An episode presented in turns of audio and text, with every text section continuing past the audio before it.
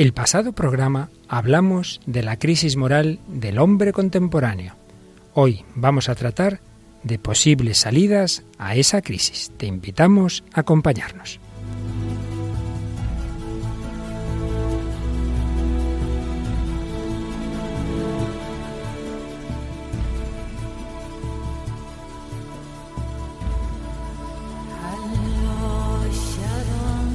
El hombre de hoy y Dios con el padre Luis Fernando de Prada.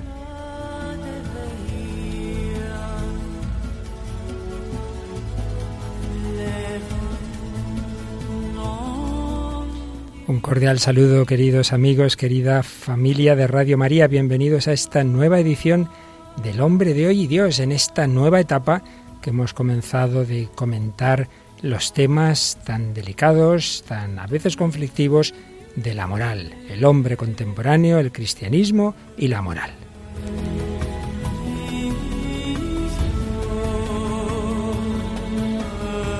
Y lo hacemos acompañados una semana más por Raquel Sánchez Mayo. Hola Raquel, ¿qué tal? Hola, muy buenas. Te veo que vienes un poco estresadilla de tu trabajo, sí. pero en fin, espero que tengas ahí algo preparado. Por ejemplo, eh, les contamos a nuestros oyentes de qué vamos a tratar hoy.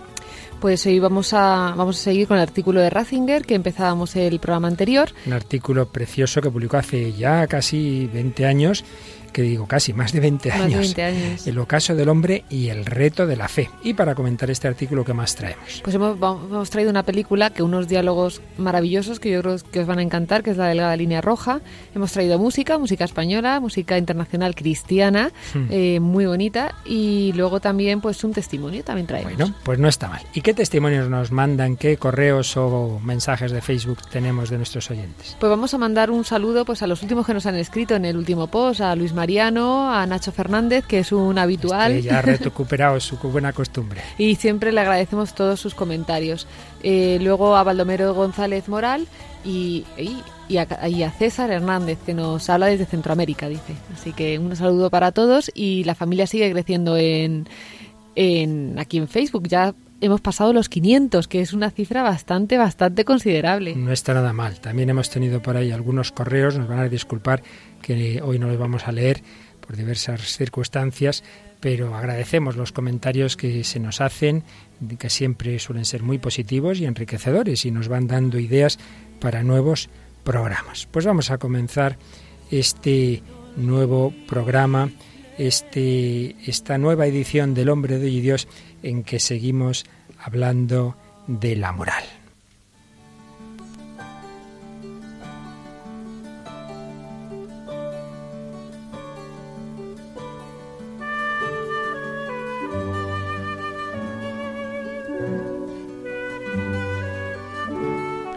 Y hoy en vez de partir de otro comentario o de otra reflexión, voy a usar este mismo artículo por si no nos da tiempo a exprimirlo bien, este mismo artículo del que os estamos hablando que escribió el entonces cardenal Joseph Ratzinger en 1988, El ocaso del hombre y el reto de la fe.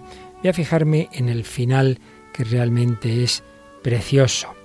Y lo hacía citando, como tantas veces hace este gran sabio que es Joseph Ratzinger, a un poeta latino, Juvenal, que había dicho, escrito una frase latina que la vamos a leer directamente ya en su traducción castellana. Considera como la peor injuria preferir la propia supervivencia al sentido del honor y por querer sobrevivir, perder los motivos de vivir. En otras palabras, decía Ratzinger, hay valores por los que vale la pena dar la vida. Pero una vida adquirida por medio de la traición de esos valores está fundada en la traición de los motivos del vivir y por consiguiente es una vida íntimamente destruida. Este pensamiento también lo podríamos expresar de esta otra manera. Donde no hay algo por lo que valga la pena morir, tampoco vale la pena vivir, pues la vida ha perdido su razón de ser. Y esto no vale solamente para cada uno. Una nación, una cultura común, también tienen valores que justifican el poner en juego la vida.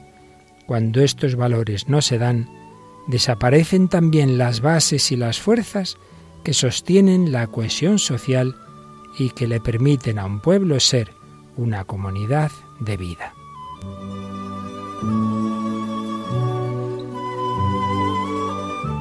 Realmente era una reflexión preciosa la que hacía Cardenal Joseph Ratzinger partiendo de este texto de Juvenal. Y que cierto es, cuántas culturas, civilizaciones, personas han pensado que valía la pena dar la vida por algo, por la fe, por la patria, por la familia, que pocas personas en cambio de nuestro occidente piensan eso.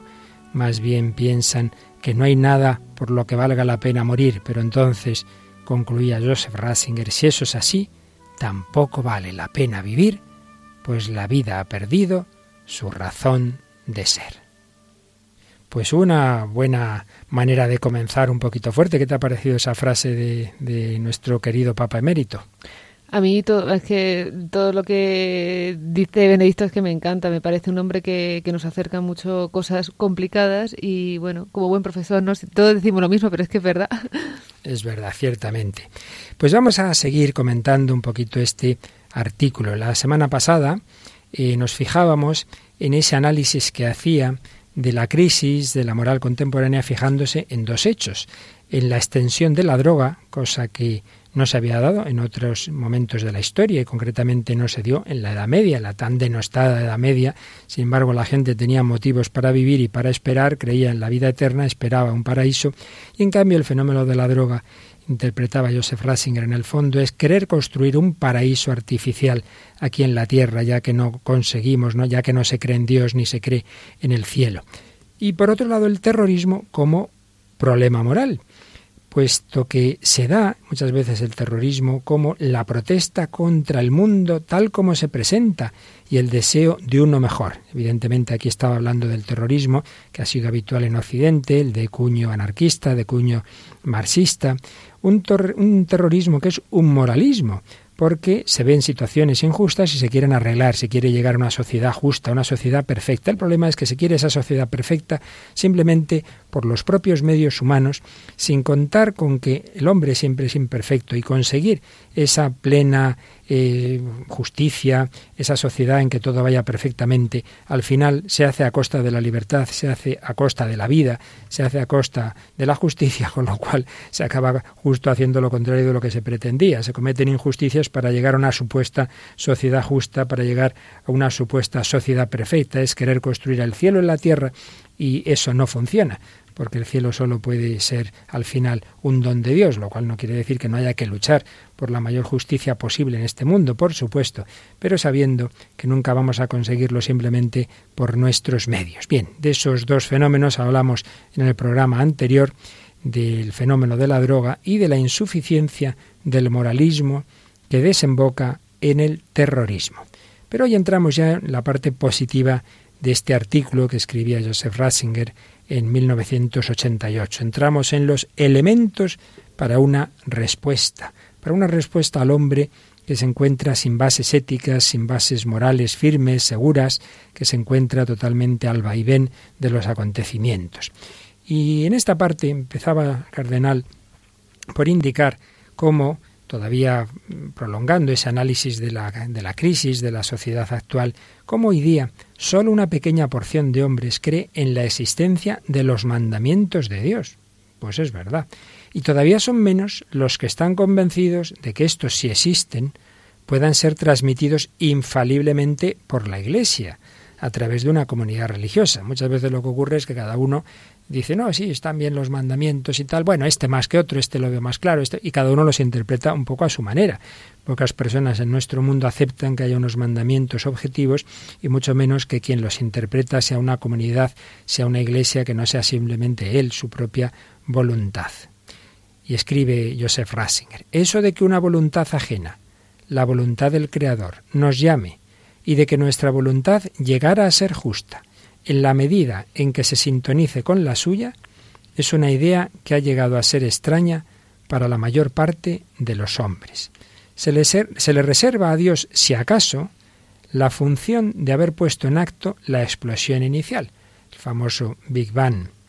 Pero que Él obre en medio de nosotros y que el hombre esté sometido a su voluntad, aparece a la mayoría como una idea de Dios ingenuamente antropomórfica.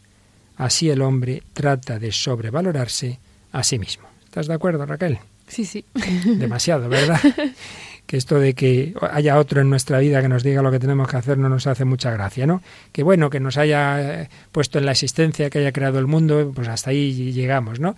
Pero que luego nos diga lo que tenemos que hacer ya no nos hace tanta gracia. Y sin embargo, la idea de una relación personal entre Dios creador y cada uno de los hombres es absolutamente central en la religión bíblica, en el judaísmo y por supuesto en el cristianismo. Y señalaba también con gran acierto el, cardenal Ratzinger que lo que ha constituido un patrimonio común de casi toda la humanidad premoderna se encuentra en esa misma línea, la convicción de que en el ser humano está inscrito un deber, la convicción de que el hombre no se inventa una moral sobre la base del cálculo utilitario, sino que la encuentra preexistente en la esencia misma de las cosas. Ciertamente, hasta la llegada de los tiempos de la Ilustración, que ya empezó su crítica de la moral, su crítica de la religión, era un patrimonio común prácticamente de toda la humanidad, esa convicción de que el hombre tiene una moral que no se la inventa, que no la hace según convenga más o menos, sino que, que está ahí, que es preexistente. Y cita, aquí Joseph Racing era un autor inglés muy conocido, quizá más últimamente porque se ha difundido también en el cine su famosa obra Las Crónicas de Narnia. Nos estamos refiriendo al escritor y filósofo inglés converso, del, ateísmo al cristianismo, C.S. Lewis, si leemos en castellano, o Lewis, si lo pronunciamos en inglés. Este gran autor amigo de Tolkien, que ese sí era católico, pero ambos con obras literarias que transmitían la fe cristiana, pues tiene una obra sobre la abolición del hombre, recuerdo haberla leído hacía tiempo, y donde hacía unos estudios muy sintéticos, pero a la vez profundos, de los planteamientos morales de diversas culturas y de diversas religiones, haciendo ver que en el fondo los grandes principios morales son comunes. Muchas veces nos parece que cada religión y cada cultura tiene una moral distinta. No es tan distinta, no es tan distinta. Y Luis llamó la atención, recordaba este artículo de Ratzinger, sobre el mortal peligro de destrucción del hombre que se esconde en el derrumbe de los fundamentos de nuestra moral, subrayando así, subrayando allí, perdón, la evidencia común a toda la humanidad sobre la cual se funda la subsistencia del hombre como hombre. Luis muestra la permanencia de esta evidencia común a lo largo de una panorámica de todas las grandes culturas. Y es que en efecto apela a la heredad moral de los griegos, nos recuerda a Platón, Aristóteles, a los estoicos, que pretendieron inducir al hombre a la percepción de la razón del ser, y a partir de allí postular una educación en connaturalidad con la razón. Pero también estudió el antiguo hinduismo y estudió pues esos planteamientos en los que veía el hinduismo la armonía entre el orden cósmico, las virtudes morales y las ceremonias rituales. Luis subraya especialmente la doctrina del Tao también de los chinos. Esto es la naturaleza, la vida, el camino, es el modo como se mueve el universo, es también la vía sobre la cual todo hombre debería proceder, imitando este movimiento cósmico y metacósmico, para orientar toda su conducta según este altísimo modelo. Es una cita de Luis. Por otra parte, Luis se apoya en la ley de Israel, la cual pone también en relación el cosmos con la historia. En definitiva, dentro de este saber de las grandes culturas, aunque hay diferencias particulares, es mucho más fuerte lo que las une, lo que se manifiesta como evidencia original común a la existencia humana la doctrina sobre los valores objetivos que se expresa en la estructura ontológica del mundo y la creencia de que existen actitudes que son verdaderas y buenas en cuanto corresponden al mensaje del todo con mayúsculas y de que, por el contrario, hay otras actitudes que siempre son erróneas objetivamente, por estar en contradicción con la estructura del ser. Quizá algún oyente se nos haya perdido Raquel me mira diciendo, sí, yo también me estoy perdiendo un poco, porque aquí ciertamente estamos en un tema filosófico. Vamos a decirlo con palabras más sencillas, Raquel. Si tú te compras un ordenador pues, bueno, tú como sabes de informática, pues lo usarás muy bien, pero a lo mejor una persona que sepa poquito y lo use pues como si fuera cualquier otra máquina, pues lo más fácil es que si lo estropee o al menos que no le saque todo su provecho. Entonces, las, las normas, las instrucciones del ordenador son en función de cómo está construido el ordenador. Usted haga esto porque esto está hecho de esta forma. Como está hecho de esta forma, va a funcionar bien de esta forma, ¿no? Bueno, pues lo que se nos quiere decir con esto de la estructura ontológica es que el mundo está hecho de una determinada forma por su creador, el mundo, el cosmos y el ser humano. Entonces, dado que está hecho de una forma y con una estructura concreta, sus normas de funcionamiento, su moral son también en función de cómo está hecho el mundo y cómo está hecho el hombre. Por tanto, son objetivas. Si uno usa el ordenador como le da la gana, pues lo estropea o al menos no le saca partido. Si uno usa su vida, su cuerpo, su naturaleza, su psicología, la sociedad, la creación, como le da la gana, y no en conformidad con esa estructura del ser, con ese ser que está eh, puesto ante sus ojos, que no lo hemos creado, que yo no me he hecho a mí mismo, que yo no he creado el mundo, si uno usa lo que está fuera como si fuera simplemente un producto suyo, pues lo más normal es que lo estropee o al menos que no le saque su provecho. Creo que así se puede entender un poquito más, ¿no? ¿Te parece, Raquel? Yo creo que así es mucho más legible, pero además es que yo recordaba eh, hablando con, con alguien sobre cuando te dicen que el cristianismo como que aprovechó las, las, pues, las costumbres, las ideas, las religiones antiguas y las adaptó a su, a su, a su manera, ¿no? Pues la fiesta del invierno, el nacimiento, todo eso, ¿no? Y me, me está recordando esto que estás diciendo, ¿no? Que eso ya antes de que viniera Dios y nos diera las instrucciones, ya hablaba de él, o sea, ya había como una intuición que hablaba de estas instrucciones que luego vinieron un poquito más tarde, ¿no? Y, muy buena, muy buena reflexión, Raquel, porque en efecto lo que a veces se aduce como si fuera a decir, bueno, el cristianismo no es tan original porque ya en religiones anteriores tal, ya No, no, si es que justo al revés. Es que, claro, si es que todos venimos de Dios y antes de que Dios se haga hombre, hay unas intuiciones que Dios ha dejado en el corazón del hombre que responden a su naturaleza. Y fíjate que esto mismo, mira, te has anticipado lo que viene a continuación, porque eh, señala el cardenal Ratzinger en este artículo que muchas veces los hombres de nuestro tiempo han llegado a la convicción de que las morales que hay en la humanidad están en radical contraste unas con otras, lo mismo que las religiones. Entonces, ¿qué se concluye? Que todo es una invención humana. Pero este diagnóstico, dice Ratzinger, es sumamente superficial, pues se apoya en una serie de detalles colocados desordenadamente uno después de otro. Pero cuando uno estudia a fondo todas esas morales, se da cuenta de que las grandes, los grandes principios de ellas son comunes. Lo más esencial suele ser común. Y además fíjate un detalle muy obvio y muy psicológico. Tú habrás visto un niño pequeño cuando ya va un poquito así creciendo, y si le pillas en una mentira, a que se pone colorado y le da vergüenza. Sí. No dice, ah, no, no, pues hago bien en mentir. No, no, todo niño entiende que decir lo contrario de la verdad no está bien. Nadie le ha tenido que explicar en catequesis que hay un octavo mandamiento. Y todo niño entiende que se puede ser bueno o malo. Y no te voy a querer, no te voy a querer, le dice a sus papás. No, y y entiende que ha podido ser bueno o ha podido ser malo. Son cosas que están en nuestra naturaleza. Y que pegar a su hermanito así porque sí, pues no está muy bien, ¿verdad? No está muy bien. Sí, no, no. Y si le han pillado, pues comprende que, que, que, que en efecto tiene que, que arrepentirse de algo que ha hecho mal. Por eso, seguía diciendo Ratzinger, que la verdad es que la intuición fundamental sobre el carácter moral del ser mismo y de la necesaria armonía de la esencia humana con el mensaje de la naturaleza es común a todas las grandes culturas y por consiguiente son también comunes los imperativos morales fundamentales. Y esto lo concluyó C.S. Lewis, que no llegó en su conversión a ser católico, o sea, esto fue una reflexión suya después de estudiar diversas culturas. Pero me parece, Raquel, que puede ser el momento, ya que nos hemos subido muy alto, para bajar esto a esa película de la que nos hablabas antes. Pues hablamos de La Delgada Línea Roja, una película maravillosa dirigida por Terrence Malick. Eh, supongo que muchos le conoceréis. De, una de sus últimas películas ha sido El Árbol de la Vida, que ha sido aclamada y discutida por muchos. O sea, eh, una película totalmente recomendable. En El Hombre de Hoy y Dios la comentamos a fondo en algún programa hace ya tiempo, sí.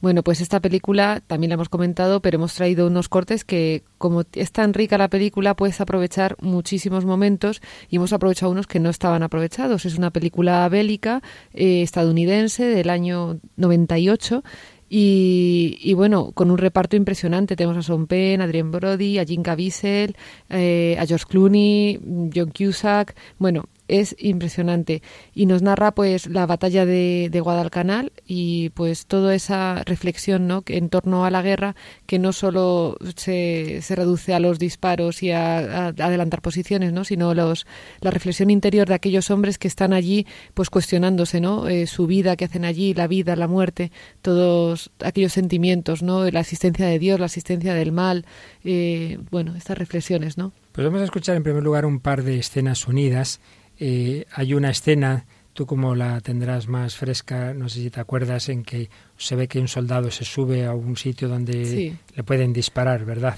Sí, es, es un momento muy dramático porque, claro, acaban de, creo que es de las primeras veces que tienen enfrentamientos, entonces, pues claro, mueren pues unos cuantos, entonces es como una, se sienten como en una lotería, ¿no? Como, ¿qué, qué, qué está pasando aquí? ¿Qué, ¿Qué va a pasar? O sea, ¿quién, quién, bueno, que lo escuchen los oyentes. Escuchamos eso y luego también la reflexión que se hace entiendo que es un poco como el protagonista, que aquí todavía tiene una actitud desesperanzada, no creyente, y por eso nos sirve, como esto, puesto que estamos hablando del hombre contemporáneo con sus dudas, con su falta de religiosidad y de moral, pues puede servirnos como ejemplo. ¿Quién decide quién va a vivir? ¿Quién decide quién va a morir? Todo es inútil. Miradme, estoy de pie aquí arriba y no recibiré ni un balazo, ni un solo disparo. ¿Por qué? ¿Por qué han muerto todos ellos? Yo estoy aquí de pie, me quedaré aquí y no me pasará nada.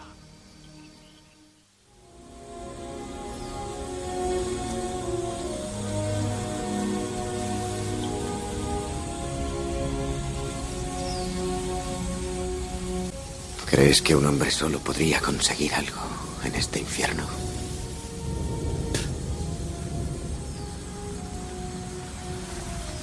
Tu muerte no serviría de nada. No hay otro mundo después de este donde todo sea perfecto. Solo este. Este pedazo de tierra.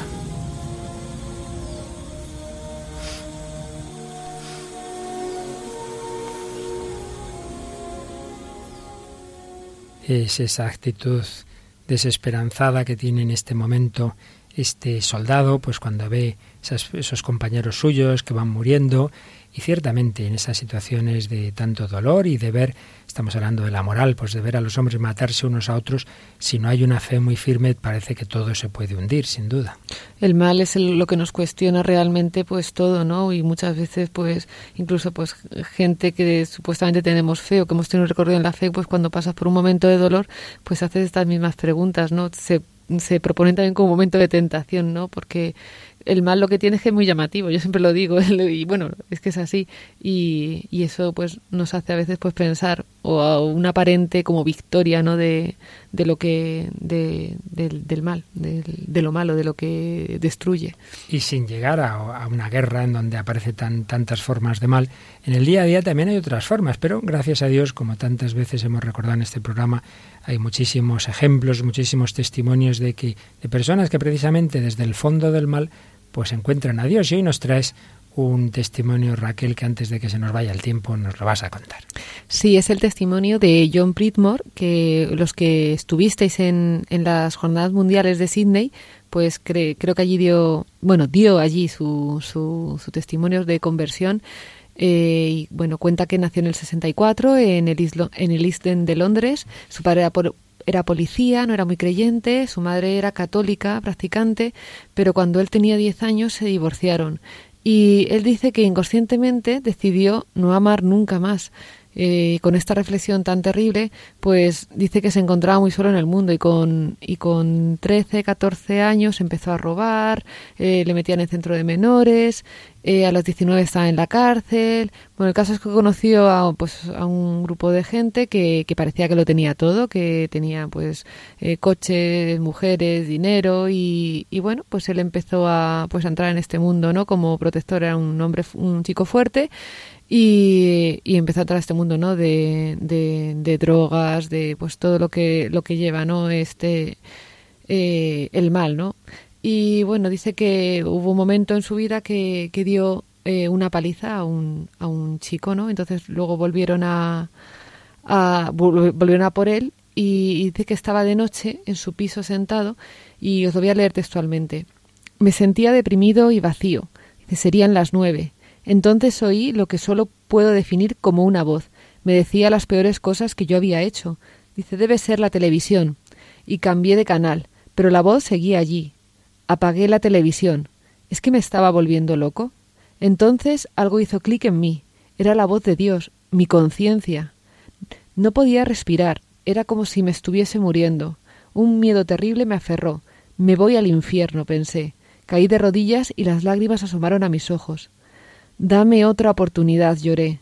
De repente sentí como si las manos de alguien me cogieran por los hombros y me levantaran. En ese momento supe, no solo creí, sino supe que Dios es real. Me consumía un sentimiento sobrecogedor de amor.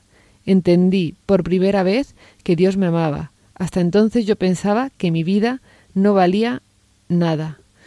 Y bueno, pues este, pues este hombre fue a casa de su madre que acostumbrada, estaba acostumbrada a recibirle borracho, pues le recibió pues con esta experiencia de Dios, ¿no? Le dijo, mamá, me recibió borracho de Dios. Borracho de Dios, embriagado de Dios. Dice, mamá, creo que me he encontrado con Dios a la una y media de la mañana. Y, y dice una, una, cosa maravillosa, ¿no? Que realmente confirma el encuentro con Dios. Dice que sintió un amor por ella que no había sentido nunca. Este amor, ¿no? Que cuando, cuando conoces a Dios de verdad, pues te hace amar a los hermanos, ¿no? De, de esta manera tan tan, maravillosa. Bueno, pues este hombre empezó un, proceso de conversión largo también, pero bueno, ya a partir de esta experiencia tuvo que pasar un tiempo en la cárcel. Incluso en la cárcel eh, le ayudó a, otro chico, ¿no? Con el que estaba en la, en la celda. Y bueno, ya viendo todo como, como de, mano, de la mano de Dios. Él decía que también, como que Dios le había puesto en la cárcel también para, para algo, ¿no? Y era para ayudar a este chico. Y, y bueno, y se dedican a, a, esto, ¿no? A dar testimonio, viven de la, de la providencia y, y que yo sepa, creo que viven ahora en, en Irlanda. En Irlanda viven ahora. Qué bonito. Pues ya que nos has traído un testimonio del mundo anglosajón como te suele gustar, pues también vamos a una canción que has traído de lengua inglesa y que nos habla de algo de la fe, ¿verdad? como hablábamos de como hablábamos de, de, las jornadas mundiales de Sydney, pues traigo un cantante australiano. Se llama Peter Furler y bueno, aquí en España pues es menos conocido, pero bueno, es un es un cristiano eh, católico, eh, nació en el 66 y, y traemos esta canción que se llama Matter of Faith, cuestión de fe. Cuestión de fe. There's more than what we see. Eternity is deep inside our hearts. So we watch and wait until that day when in a flash this world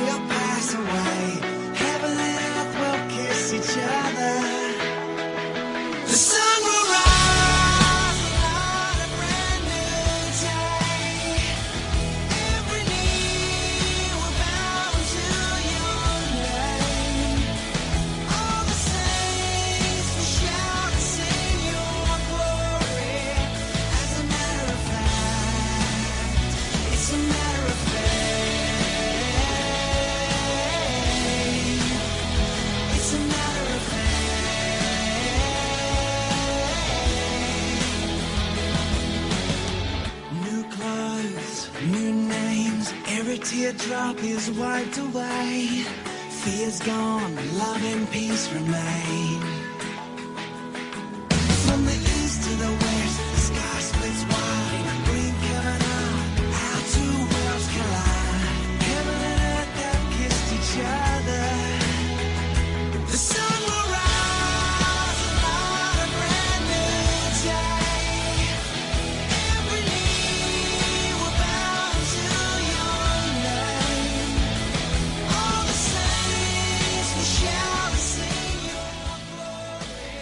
Todos creemos y sabemos que hay algo más de lo que vemos. La eternidad está dentro, muy dentro de nuestros corazones. Así que vemos y esperamos hasta que venga aquel día, cuando este mundo pasará, el cielo y la tierra se besarán, toda rodilla se arrodillará ante tu nombre, todos los santos cantarán tu gloria.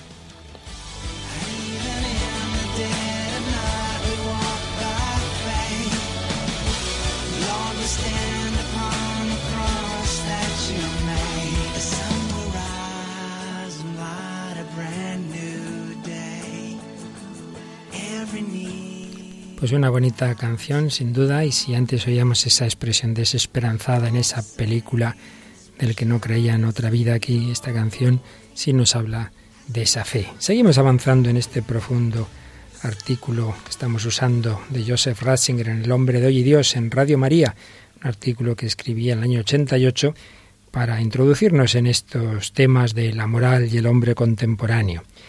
Eh, un paso más es la falsedad y el gran peligro del cientificismo que puede llevar a la destrucción del hombre. ¿Qué es el cientificismo? Pues el reducir lo racional solamente al modo de conocimiento propio de la ciencia, en el sentido estricto de la palabra ciencia, es decir, aquello que podemos medir, que podemos experimentar, que podemos meter en un laboratorio, que podemos meter en una fórmula matemática. Si pensamos que solo racional lo que entra en esas categorías, estamos reduciendo todo lo demás lo realmente importante en la vida, como es la moral, precisamente, como es el amor, como son las grandes decisiones, la estamos reduciendo al ámbito de lo puramente subjetivo. Por un lado estarían el mundo de los hechos, lo que podemos medir, lo que la ciencia puede considerar según sus métodos, y luego estaría lo subjetivo, pues como los sentimientos, como que usted se enamore o no, pues la moral, su moral, la mía, y claro, eh, que la realidad moral y la religiosa venga relegada al campo subjetivo implica que son una pura construcción del hombre, que no es algo que nos precede, que es algo que cada uno tiene su moral, cada uno tiene su religión y que en ello, de ello no podemos hablar porque no hay bases objetivas para un diálogo.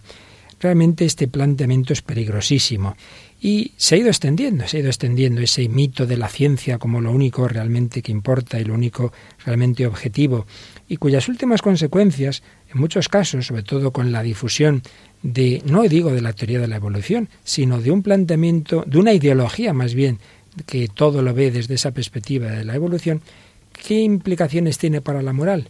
Pues ni más ni menos que al final sería moral lo que ayude a una mejor supervivencia de la especie hombre, lo que hace al hombre más puro, más perfecto, si tenemos un tipo de manipulación genética con la cual podemos ir mejorando la raza, pues eso es moral.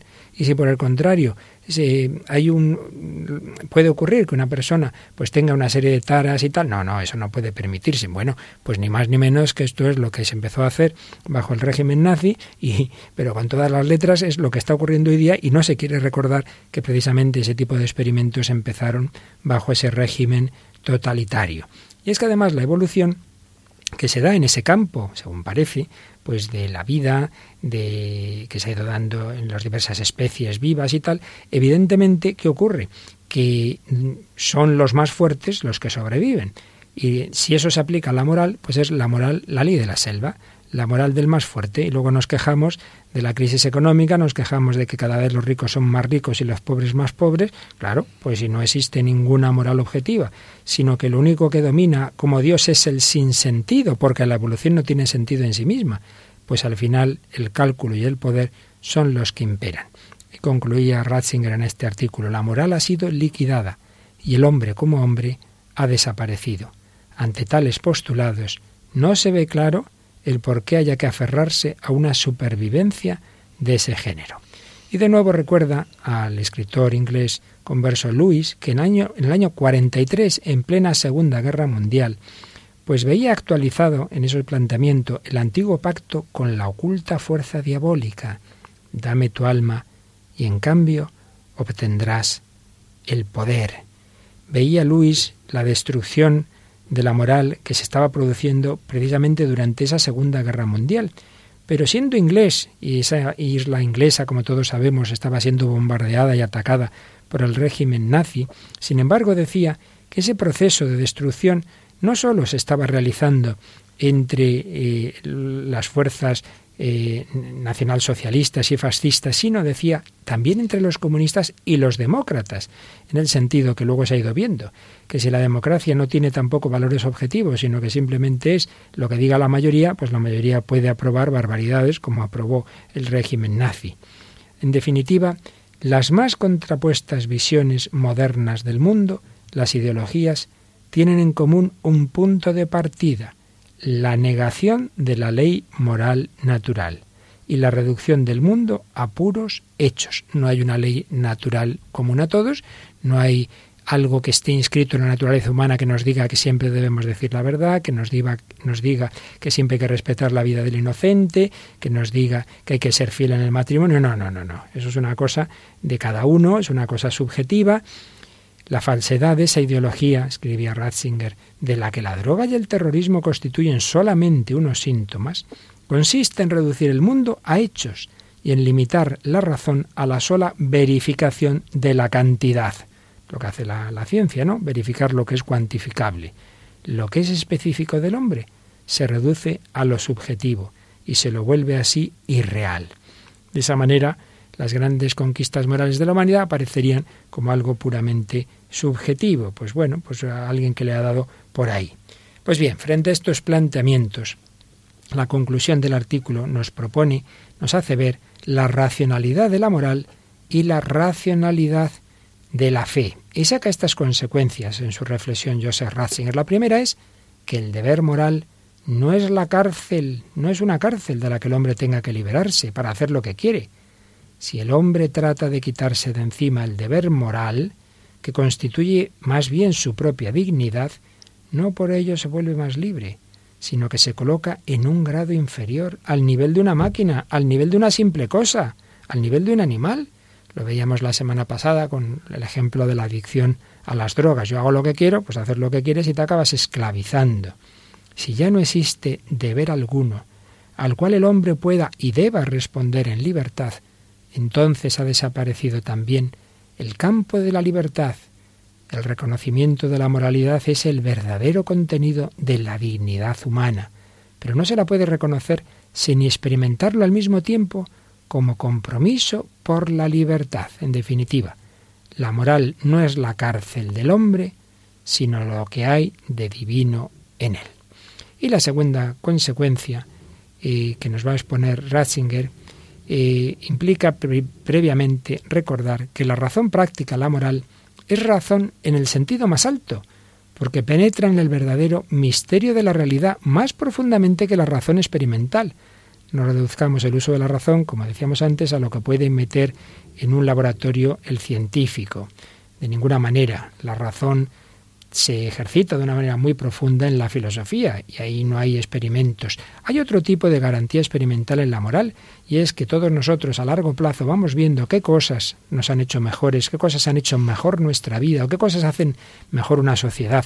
Pero es como una experiencia de otro tipo, no es inmediata, no es algo que puedas meter en unas fórmulas, sino más a largo plazo. Son las grandes sistematizaciones éticas que ha habido en la historia de la humanidad las que, profundizando en ellas, vemos los frutos que tienen. Y todos estos, todos estos sistemas éticos, decía Joseph Ratzinger, son como flujos de agua que al final conducen a la gran corriente de la interpretación cristiana de lo real. Como decías antes, Raquel, pues no son contraposiciones, pero es lógico que toda la humanidad haya tenido puntos muy cercanos a lo que luego el cristianismo va a mostrar en plenitud, porque el Hijo de Dios al encarnarse nos muestra el verdadero modelo de hombre que Dios ya creó al principio. Dice Ratzinger, la visión ética propia de la fe cristiana no constituye algo exclusivamente cristiano, sino que es la síntesis de las grandes intuiciones éticas de la humanidad. Eso sí, a partir de un nuevo centro que las comprende a todas. El centro es Cristo mismo, el Hijo de Dios hecho hombre. Sí. Además te iba a decir, ¿no? Que esto es una cosa también muy eh, muy bonita, ¿no? Porque tenemos en común con un montón de hermanos que a lo mejor ni siquiera han conocido a Cristo, un montón de cosas en, en, común. A mí me gusta mucho el, el folclore japonés y veo cosas que me parece una profundidad que roza casi lo cristiano. Digo, pero si esto, y es sin duda porque, claro, cómo Cristo, o sea, cómo Dios nos va a acercar también a unos hijos que a lo mejor no han tenido la oportunidad de, de conocerle, ¿no? Pues a través de, de, pues de sus intuiciones también han llegado a muchas conclusiones. Evidentemente, el peligro está en, mucha gente que se pierde en esto cuando todos, vamos, la, todos sabemos que no ha habido nadie que se haya dicho que es hijo de Dios. El único que ha dicho que es hijo de Dios es Cristo. Y, bueno, y esto es esto lo tenemos que tener claro, ¿no? Pero, pero aún así, pues a mí, a mí me parece maravilloso tener tanto en común y poder también, pues, amar a tantos hermanos que a lo mejor no han conocido nuestra fe, pero que tienen la misma búsqueda, tienen la misma, el mismo deseo de Dios y el mismo, y al final el mismo afán, ¿no? De, pues de ser felices, ¿no? Y, buscando estas, como estos cauces que nos ha dado Dios. Sin duda, y fíjate Raquel, precisamente me dejas puesto ya el capote, ¿verdad? Para, para el siguiente fragmento que traíamos de la película, la delgada línea roja, porque también en las guerras en que se puede perder la fe se puede encontrar a Dios. Y de hecho vamos a escuchar ahora una reflexión de quien antes estaba tan desesperanzado. Vamos a ver lo que nos dice ahora.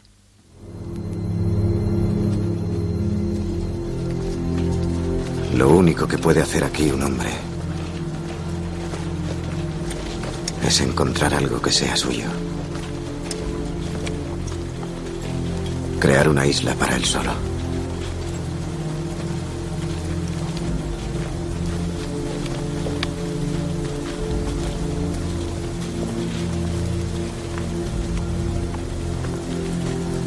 Si no llego a conocerte en esta vida, déjame sentir tu presencia.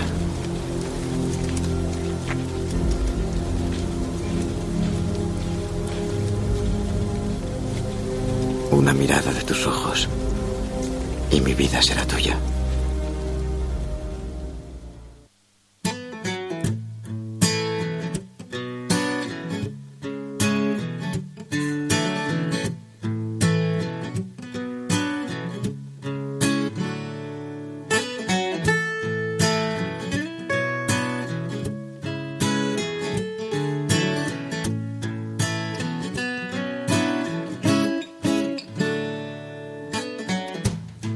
Solución no está en pasar la vida restaurando todo lo que pudo no haber sido y no sabrá.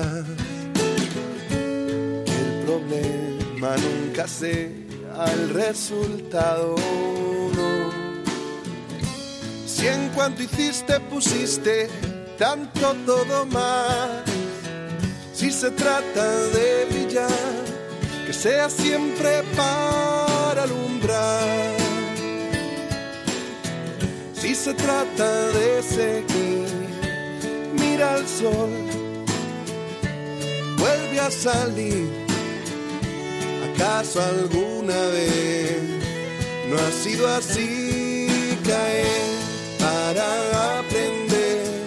Aprender a levantarse, levantarse para recuperar la fe amanecer caer para aprender, aprender a levantarse, para recuperar la fe en nuevo amar.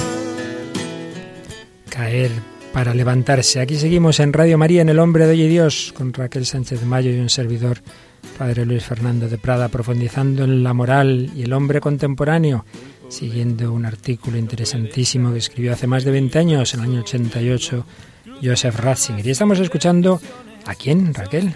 Estamos escuchando a Álvaro Fraile, que es un cantautor madrileño. Comenzó su carrera a finales del 2004 y, bueno, compagina su carrera como cantante con la productor musical. Y lo voy a decir porque me parece graciosísimo. Edita sus grabaciones en su estudio que se llama La Oveja Perdida. que no sé si nuestros oyentes saben que el nombre de Raquel, Raquel significa oveja.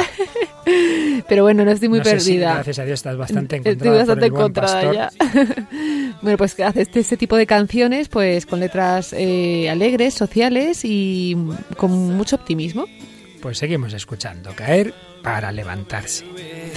No ha sido así caer para aprender, aprender a levantarse, levantarse para recuperar la fe en un nuevo amanecer, caer, caer, para aprender y aprender a levantarse, levantarse, para recuperar la fe en un nuevo amanecer.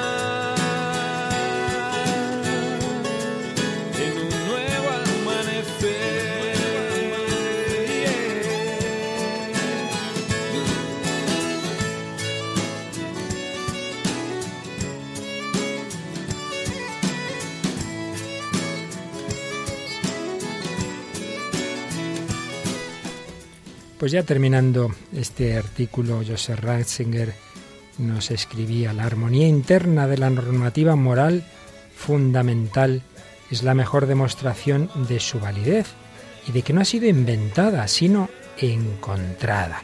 Pero ¿cómo se ha encontrado? Aquí se entrecruzan, se entrecruzan el campo de la revelación y el campo de la razón. Estos conocimientos se han adquirido en una unidad orgánica por medio de personas que estaban en capacidad de ver más profundamente.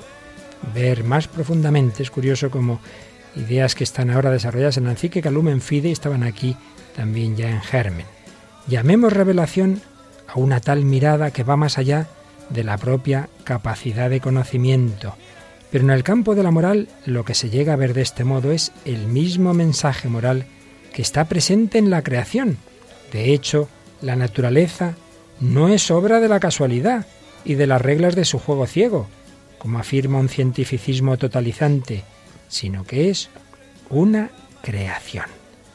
Por eso, no sólo existen las leyes de la naturaleza en el sentido de funciones estudiadas por la física, sino que la verdadera ley natural es la ley moral. La creación misma nos enseña que podemos ser hombres en modo Y la fe cristiana, que nos ayuda a reconocer la creación como tal, no constituye una limitación de la razón, más bien ofrece a la razón práctica el ámbito vital para su desarrollo. La moral enseñada por la propia Iglesia no es un peso más para los cristianos, sino que constituye la defensa del hombre contra el intento de, destruirlo. Si la moral no es esclavitud, sino liberación del hombre, entonces la fe cristiana es el bastión de la libertad humana. ¿Te está gustando, eh, Raquel? A mí este, este, este tema me gusta mucho de la moral, además sobre todo porque es muy atacada y es una cosa que, que yo creo que, que es que la propia experiencia de, de la vida te, te, va dando la razón en que hay un fundamento detrás que, que vamos, que, que no es discutible, o sea, que es que hay un bien para el hombre y, y pues por mucho que te vendan lo contrario, pues eh, la experiencia te da la razón, en, en, sobre todo en la moral de la, de la Iglesia Católica, que yo creo que es fundamental. O sea, Dices no es... bien con lo de la experiencia. Recuerdo un sacerdote que decía en alguna ocasión, dice, mira, el hecho de confesar y de oír tantas historias y de tantas personas que te cuentan, familias y tal, te da una experiencia que hace que no me apetezca nada meterme por caminos que ya sé dónde acaban porque ves que eso que aparentemente lo tomamos en, tantas veces a, así a risa, una aventura, un no sé qué, familias destrozadas, hijos que sufren las consecuencias de los padres eh, peleados, muertes que porque es la espiral del pecado, ¿verdad? Una cosa va llevando a otra, a otra, a otra, el, el, el ansia de poder, de dinero, pues que puede llevar a tantísimos delitos. O incluso cosas que a veces eh, parece que no pasa nada. Yo el otro día con una compañera hablándole de eso, porque le decía, digo, el mal, digo, el, el mal no, no tiene una aparente victoria, porque decía, es que la gente hace cosas malas y le va bien. Y yo decía, es aparente, es aparente. La paz que da el corazón no la compra nada. Y, y eso además a largo plazo, o sea, es eso, el fruto del mal se obtiene más tarde o más temprano, pero tiene su fruto. Por eso Dios nos ha puesto unas leyes para evitarnos, ¿no? Para, para, para sacarnos, ¿no? Para de evitarnos esas consecuencias tan, tan desagradables que tienen nuestros pecados. Así es. Y bien, la moral necesita el soporte, en la práctica, el soporte de la propia religión, porque aunque pueda haber, y los hay, claro que sí, personas muy éticas, como antes decía Raquel, no creyentes, pero que reconocen esos valores objetivos en su vida y en la sociedad, pero es verdad que sin el apoyo de Dios es muy difícil reconocer y sobre todo, sobre todo, vivir todos esos valores. Y así termina este artículo. El hombre tiene necesidad de la trascendencia. La sola inmanencia es demasiado poco para él, pues ha sido creado para algo más grande. La negación del más allá condujo inicialmente a una exaltación apasionada de la vida. En esta vida se debía alcanzar todo, puesto que no existía otra vida. De este modo, el anhelo de vivir y el deseo de todo tipo de satisfacción fueron llevados hasta el extremo. Pero de ello bien pronto se ha derivado una increíble desvalorización de la vida, la cual ya no está recubierta con el sello de la sacralidad. En efecto, se la destruye si no gusta de la decisión de fondo de negar la responsabilidad eterna y la perpetua esperanza, se deriva, fíjate lo que llamaba entonces Joseph Ratzinger, la tríada siniestra del aborto, la eutanasia y el suicidio. Tríada siniestra, aborto, eutanasia y suicidio. El anhelo de vivir se convierte improvisadamente en la náusea de la vida y en la banalización de sus satisfacciones. También aquí la consecuencia es la destrucción del hombre. Pero ese hombre destruido, ese hombre que el Evangelio nos pone en la parábola del Hijo Pródigo, puede encontrarse con el amor de Cristo que nos sana, que nos cura, que nos dice, ven a mí. Cuánto tiempo estuve lejos de ti, malgastando tanto amor, me fui. Poco a poco de tu mano me solté y de tu pecho me aparté. Cansada,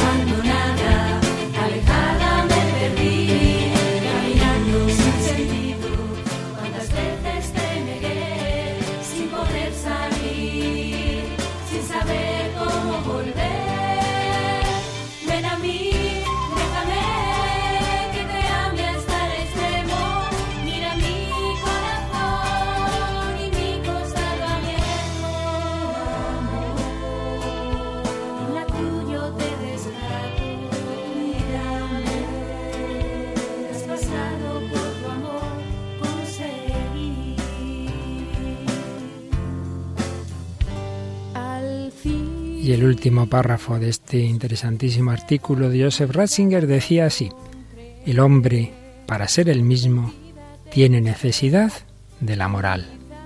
Esta, a su vez, necesita de la fe en la creación y en la inmortalidad, es decir, de la objetividad del deber y de la definitividad de la responsabilidad y del cumplimiento. No hay posibilidad alguna de existencia humana cuando se prescinde de estas realidades, lo cual constituye una demostración indirecta de la fe cristiana y de su esperanza. Esta, en efecto, es la que salva al hombre, incluso y sobre todo hoy. El cristiano, por consiguiente, puede estar dichoso de su fe. Sin el gozoso mensaje de la fe, la existencia humana no subsiste por mucho tiempo. La alegría de la fe es una responsabilidad para el cristiano. Debemos asumirla con entusiasmo renovado en esta hora de nuestra historia.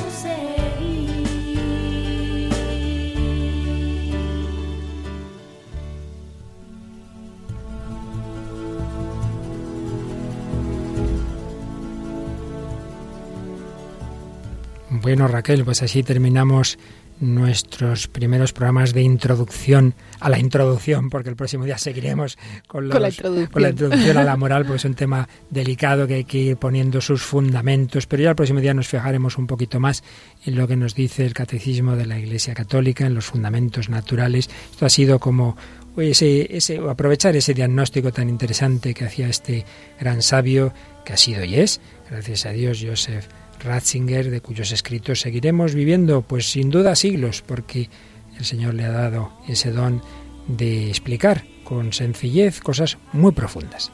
Pues seguiremos hablando de la moral y seguiremos en contacto con nuestros queridos oyentes.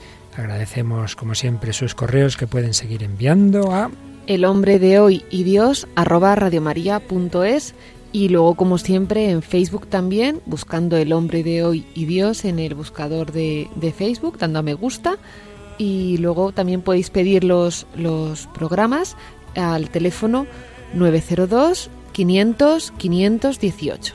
Muy bien, pues muchas gracias a Raquel Sánchez Mayo, Juan Manuel en el control y a todos vosotros, queridos amigos, queridos oyentes, que sigáis buscando en vuestro corazón lo que es bueno, lo que es verdadero, lo que es bello. Y así todos, desde lo humano, llegaremos a lo divino. Desde el hombre de hoy, llegaremos a Dios. Que los bendiga y hasta el próximo día, si Dios quiere.